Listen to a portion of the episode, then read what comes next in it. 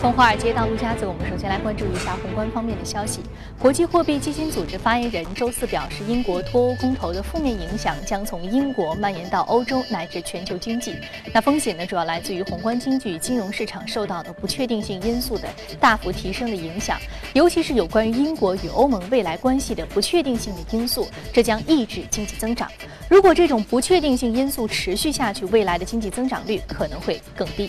那么，在下调英国评级三天之后呢？评级机构标准普尔周四再次宣布，将欧盟长期信用评级从二 A 加下调至二 A，主要是考虑到英国公投脱欧的影响。但是呢，将从欧盟的评级展望从负面上调至稳定，原因是预计不会再有其他国家脱离欧盟。标普是首个下调欧盟评级的机构，穆迪上周维持了对于欧盟三 A 的评级。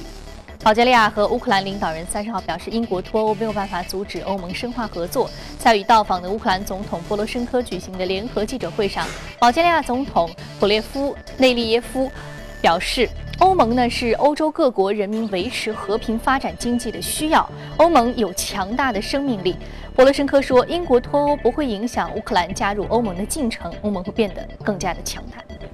英国央行行长卡尼周四警告称，由于公投脱欧引发的巨震，该行今年夏天可能会需要向英国经济注入更多的刺激，并表示预计公投结果将会导致英国经济增长显著放缓。英国央行将会延长其指数化长期回购操作至九月底，在必要的情况之下，还将提供超过两千五百亿英镑的额外资金以支持金融市场。那么，在英国公投脱欧之后，投资者已经预测英国央行今年夏天将会降息，最低可能会降至零，并可能扩大其债券的采购计划的规模。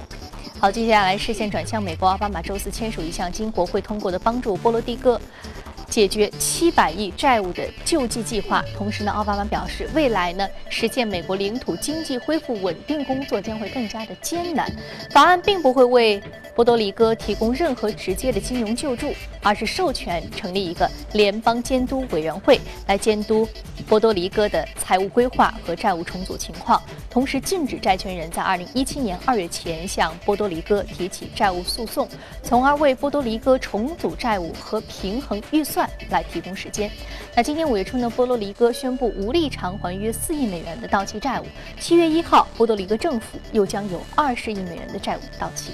好，刚刚我们浏览完了宏观方面的消息，接下来我们来关注一下美股三大指数各业的一个表现情况。我们看到美股三大指数呢，昨天收盘是出现了上涨的格局啊，而且涨幅是比较相近的。道琼斯工业平指数上涨百分之一点三三，纳斯达克综合指数上涨百分之一点三三，标普五百指数的涨幅是达到了百分之一点三六，确实和欧洲市场呈现出来状态比较类似，是出现了一个回升。接下来我们再来关注到的是第一财经驻纽约记者葛维尔收盘之后给我们发回的报道。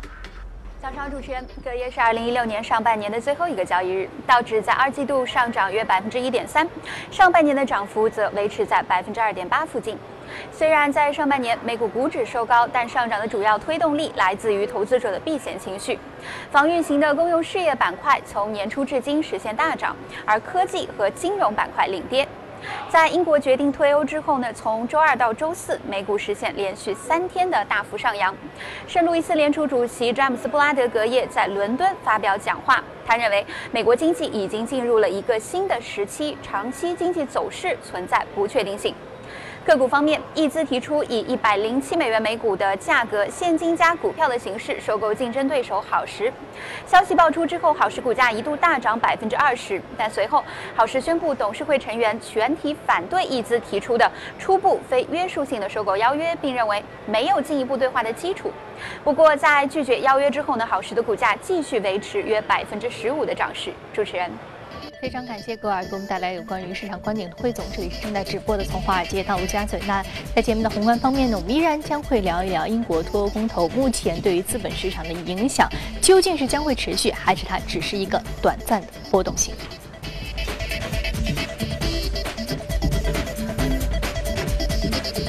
好，我们今天请到现场的嘉宾呢是评论员罗康杰先生，罗先生早晨好，欢迎再次回到我们节目当中啊。呃，我们首先来说一说这个最近一件大事，就是英国脱欧公投最终的结果是离开欧盟。我们刚刚也看到，英国央行行长卡尼表示，可能还要需要央行向英国经济来注入一定的流动性啊。我们看说它是一个黑天鹅事件，但是我们看到昨天欧美股市都出现了回升，那你怎么来看待这样的一个信号呢？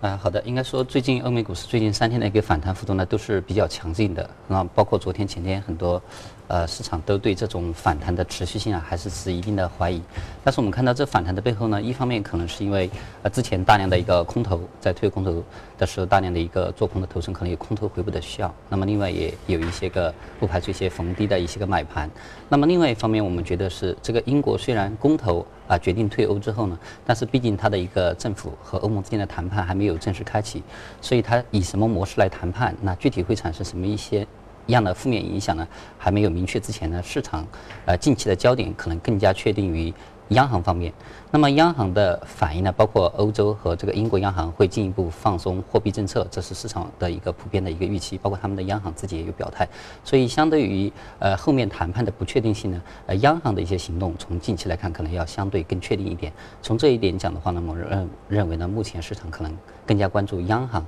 它的一个反应如何。而从目前的一个表态来看的话呢，呃欧洲还有这个欧洲央行还有英国央行都可能进一步放松货币政策，这对市场来说呢，呃也是。一种啊支持的作用，但是呢，我们讲就是从更长期来看，虽然短期有这种利好，但是从更长期来看，随着这个英国和欧盟之间的谈判正式的开启，也包括比如说进入七月份之后，这个英国自己国内，那么它的一个保守党的领袖是谁，由谁来接任这个首相的位置等等，那么以及英国的这个退欧公投啊，还有对呃像法国啊、希腊啊等其他欧盟成员国国内的疑欧派。产生的一个影响呢，也还没有充分的体现出来。但是这个事情呢，英国退欧公投所带来的这个负面影响肯定不会就此打住的。虽然现在市场有所呃反弹，所以从后面来讲的话，我们觉得它的一个随着这个谈判的开启，或者说大家对这个谈判模式的一个猜测开始进入一个比较呃白热化的一个阶段的话呢。以及它对欧盟其他成员国以右派的影响开始显现出来之后呢，可能市场的一个避险情绪有可能会重新的抬头。从这一点来讲的话，我们觉得在呃短线因这种对央行的预期也好啊，空头回补也好带动的一个风险资产反弹的一个同时呢，还是继续的适度的保持一定的谨慎在里面。那么另外一个从当前来看的话，你像这个欧洲央行还有英国央行，那么他们的一个宽松预期比较强烈的，可能对短线来讲，对于英镑啊还有欧元可能会继续形成啊一定的压力。那么相对来说，美联储虽然市场预计美联储呃今年肯定是不会升息，那么甚至有推测二零一七年也不会升息，这种预期呢虽然很强烈，但是相比而言的话，我们觉得美联储的态度呢可能会比欧洲央行英国央行至少目前为止会更加暧昧一点。那所以从这个角度来讲的话呢，可能短线的话，美元也许有进一步啊上行的这样一个支撑在里面。但是从更长期看，如果美联储也呃很长时间的去延迟这个升息，甚至有市场预期美联储下一步可能会是降息的一个举措，那么从这样的一个背景来看的话，可能它有一个前高后低的这样的一个走势。嗯。我们刚刚说到这个欧洲央行，主要看它的一个状态啊，它可能继续扩大它的宽松。那其实我们知道，全球央行现在已经宽松到了一个非常大的一个格局了，包括很多国家已经实行了负利率，欧洲、日本它已经实行了负利率了。所以说，它进一步的宽松是不是恰恰呃，我们从一定程度上来看，是经济本身它的增长乏力，它需要这种强刺激的货币政策来进行经济的这样一个往前推进的一个刺激，来刺激它的经济增长。那另外一方面，我们来说，其实美联储我们之前。说到了很多，就是说，它如果不加息，其实它就是在宽松。但是我们看到，它可能现在不加息，美元还能往上走，是不是恰恰显示了其他国家的这个货币政策太过于宽松了？所以使得它这个货币政策似乎都是存在一个不加息，我也好像是在收紧的状态。所以说，我们这么来看的话，全球经济格局，我们应该是持一个什么样的态度呢？呃，应该说对于央行政策的一个质疑已经由来已久了，尤其是今年表现的非常明确。你包括这个日本央行今年年初的，也就是说，大家其实应对像黑天鹅事件，或者说应对经济下行压力，它就是用宽松，就是用宽松的货币政策。对，这是这是央行可以采取的手段。但是呃，就像你说的，这个央行的政策其实它对这个经济的带动作用啊，越来越感到越来越弱，越来越乏力了。对市场对于他们的信心呢，有可能有下降，尤其是像今年年初的，你看日本央行，它在这个负利率之后啊，日元它是。不跌呃那个不呃不跌反涨的这样的一个过程，那么也包括其实很多就是认为这个英国本身的一个退欧啊，也跟过去几年这个欧洲央行包括欧盟的一些政策在推动欧洲的经济复苏方面，呃显得比较乏力啊，没有使普通民众的生活水平呢呃回切实回升的这样一个情况有很大关系。所以从这一次公投也可以看到很多精英人士呢，他是呃赞成是留在呃欧盟的，但是很多这个普通的民众呢，呃他是。要支持要退出这个欧盟呢。从这一点也可以看出，普通民众啊对于央行，也就是说社会精英的这种政策呢，越来越感到的一个不满。从这个角度来讲的话，我们觉得后面的话，呃，可能在欧盟的其他成员国里面呢，也会出现类似的情况。这些以右派的力量啊，会进一步的壮大，对这种央行政策的质疑啊，可能会进一步上升。嗯，我们说对于央行政策的进一步上升，其实很重要的一个体现就是对于黄金的关注。对于黄金、美元的关注，刚刚你提到美元可能未来还有一这样的涨幅。那另外我们看到，其实黄金的板块呢也是长期值得关注的。我们有很多的嘉宾都提到了。那么稍后呢，我们在热股的板块也将为大家来梳理黄金板块，啊，看看罗康杰先生他是一个什么样的观点。那接下来我们再来关注到的是隔夜领涨的板块和个股分别是什么？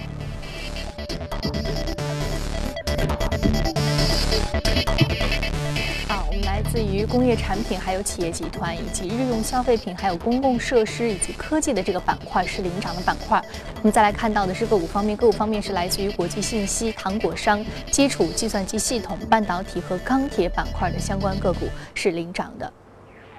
我们今天要说的是 Care.com，是家庭护理板块的这个股，上涨幅度百分之三十七点九，目前的价格是十一点六八美元每股。哦，Google 资本入股了。Care.com，所以它的股价出现了将近百分之四十的上涨。啊，是的。那么 Care.com 它本身是一个提供家庭护理、家政服务的一种 O2O 的一个平台。那么就是为个人或者说家庭需要这种服务呢，就在它的网站上去注册，提供基本的信息。然后同时呢，它有一些个呃护理人员也会在它这上面啊注册，并且它会进行一个背景方面的一个审核。它就是 online to offline 来撮合交易的这样。对，然后给大家匹配一下。那么它的话呃。呃，这次呢是因为得到一个谷歌的一个投资啊，四千多万美元的很大一笔投资，而且谷歌将成为它的一个谷歌资本将成为它的一个最大的一个股东，所以带动它的一个股价呢上涨。而之前呢，它其实和谷歌还有其他很多企业已经有了呃一些合作，因为在它的业务里面，除了像这个个人和家庭提供这种家政呃服务方面的，就是家庭护理方面的服务呢，它也给企业提供。比如说，企业提供给呃公司员工的一些福利计划，那么它也和这些公司合作，然后给这些公司呢的员工呢提供这种比较标准化的一些个呃服务在里面。那么其实它自己的服务呢，另外一个它本身的一个服务的范围呢，也是比较广，包括从这个呃幼儿的一个呃护理啊，也包括到成年人的，还有这个老年人的护理，包括家庭的一个保洁，甚至这个呃家教，它都有提供这样的一个服务，所以它的产品呢还是比较宽。另外一个呢，它目前在美国的一个渗透率呢不是很大，啊，包括它也提供宠物护理方面的一个服务。那么另外，因为美国的你像宠物宠物护理啊，还有它的人口老龄化带来的一个老年人的一个这种家庭护理的一个需求呢比较大的，但是它的一个渗透率呢目前比较低，大概百分之十左右，所以可能谷歌资本觉得它的一个发展空间呢还比较大。另外一个呃呃，谷歌它本身作为它的一个客户啊，对它的一个服务可能也有比较。啊，直接的一个体验。那么从它目前的一个盈利来看的话，它除了像这种个人和家庭，就是你需要寻找家庭护理人员，那么你注册之后可能有一个免费试用期，过了之后呢就要继续交费。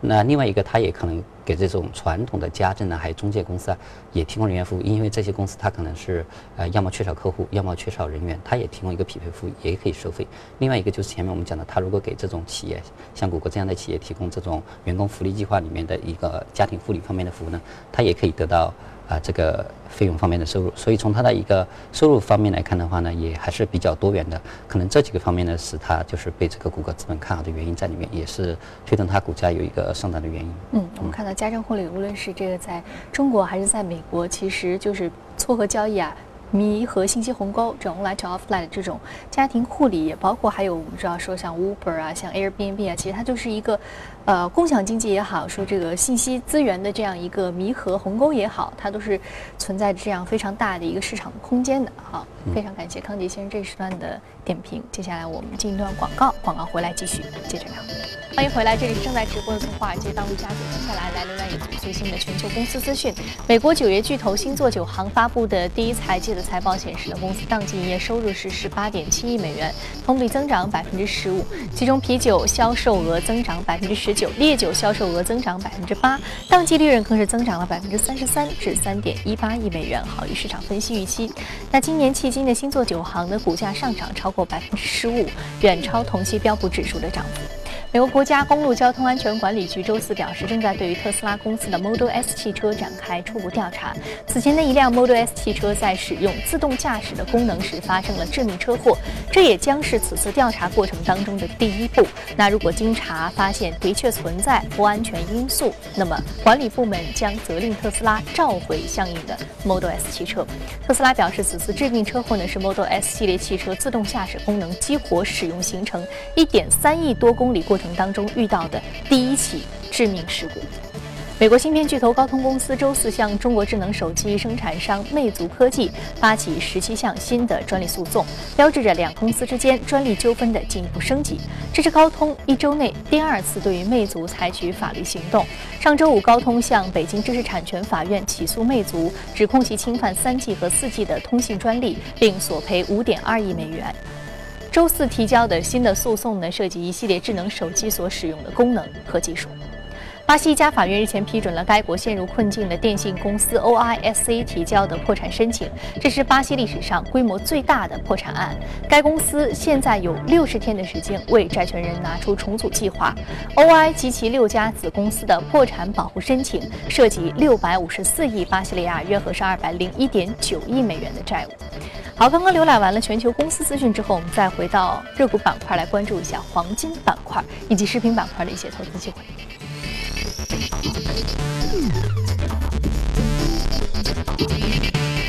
我们首先呢说的这个是 ster 黄金，上涨幅度百分之零点五，还有就是通用磨坊板块的。这个股票啊，通用磨坊食品板块一只个股。我们先来说说这个黄金。黄金其实我很疑惑，呃，之前我们说到黄金，其实它长期而言是一个避险的需求。但是我们看到昨天股价出现了一个回升。那如果说我们看到未来央行的货币政策持续宽松的话，啊，它有这样一个经济的刺激作用的话，那么黄金依然是一个重要的避险需求吗？我们应该怎么来看？阶段性的看，是短期来看还是长期来看，还是说分季度来看？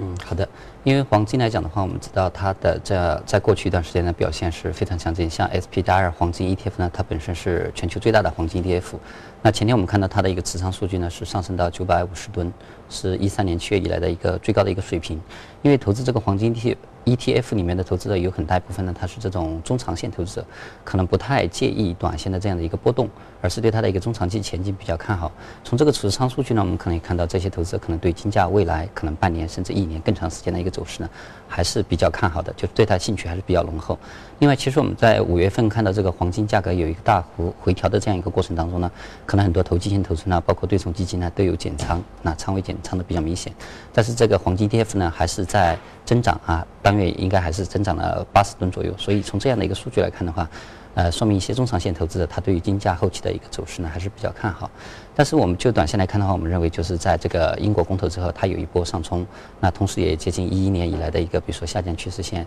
呃，一个强压力附近的一个位置，也包括之前有大量的一个。多头的获利，那么短线可能存在一定的调整的一个风险，但是从这个第三、第四季度来看的话，我们觉得啊，黄金呢依然是一个比较好的一个投资选择，因为我们觉得呢，它还是有很多潜在的利好因素在里面，啊，你比如说包括我们前面讲的这个各大央行，那预计在英国退欧公投之后呢，会货币政策会进一步转向更加宽松、更加鸽派的一个立场，那不仅仅是这个已经明确表态的，像这个欧洲。还有英国，还有这个日本，那市场对美联储的一个降息的预期呢，也已经呃明显的削弱，甚至对它呃对它升息的预期明显削弱，对它降息的预期呢，甚至啊有所提升。从这个角度来看的话呢，对黄金也是有利的。另外一个的话，我们像最近也有报道称，比如说像欧洲央行还会进一步扩大的它的一个购债的一个范围，就是放宽它的标准啊，因为我们看到有越来越多的这个主权债务有国债，它的一个收益率啊已经是降至零以下了。那么从这个呃国债收益率降至零以下，对于黄金来说也是一个利好消息，因为至少它的呃利息收入这一块呢，呃机会成本这一块呢会有下降。那所以对于黄金来讲，我们觉得这也是一个潜在的利好因素。那么另外一个方面呢，我们还看到就是，比如说大家都知道现在呃包括欧美股市它有所反弹，市场情绪呢有所改善，因为现在英国退欧之后对经济究竟会有什么影响？它跟欧盟的关系究竟如何？对欧盟其他成员国的一个影响还没有显现出来，所以大家现在呢是稍微把这个事情呢可能是淡化掉啊，因为有审美疲劳在里面。但是到了后面的话，我们觉得它的一个更多的信息出来之后呢，这种避险需求还是会回升的。也就是说，在金价如果有回调的话，我们觉得还是呃适度的逢低配置呢还是非常适合的。另外一个我们也看到，比如说这个油价方面。那么像去年底呢，油价暴跌之后啊。呃，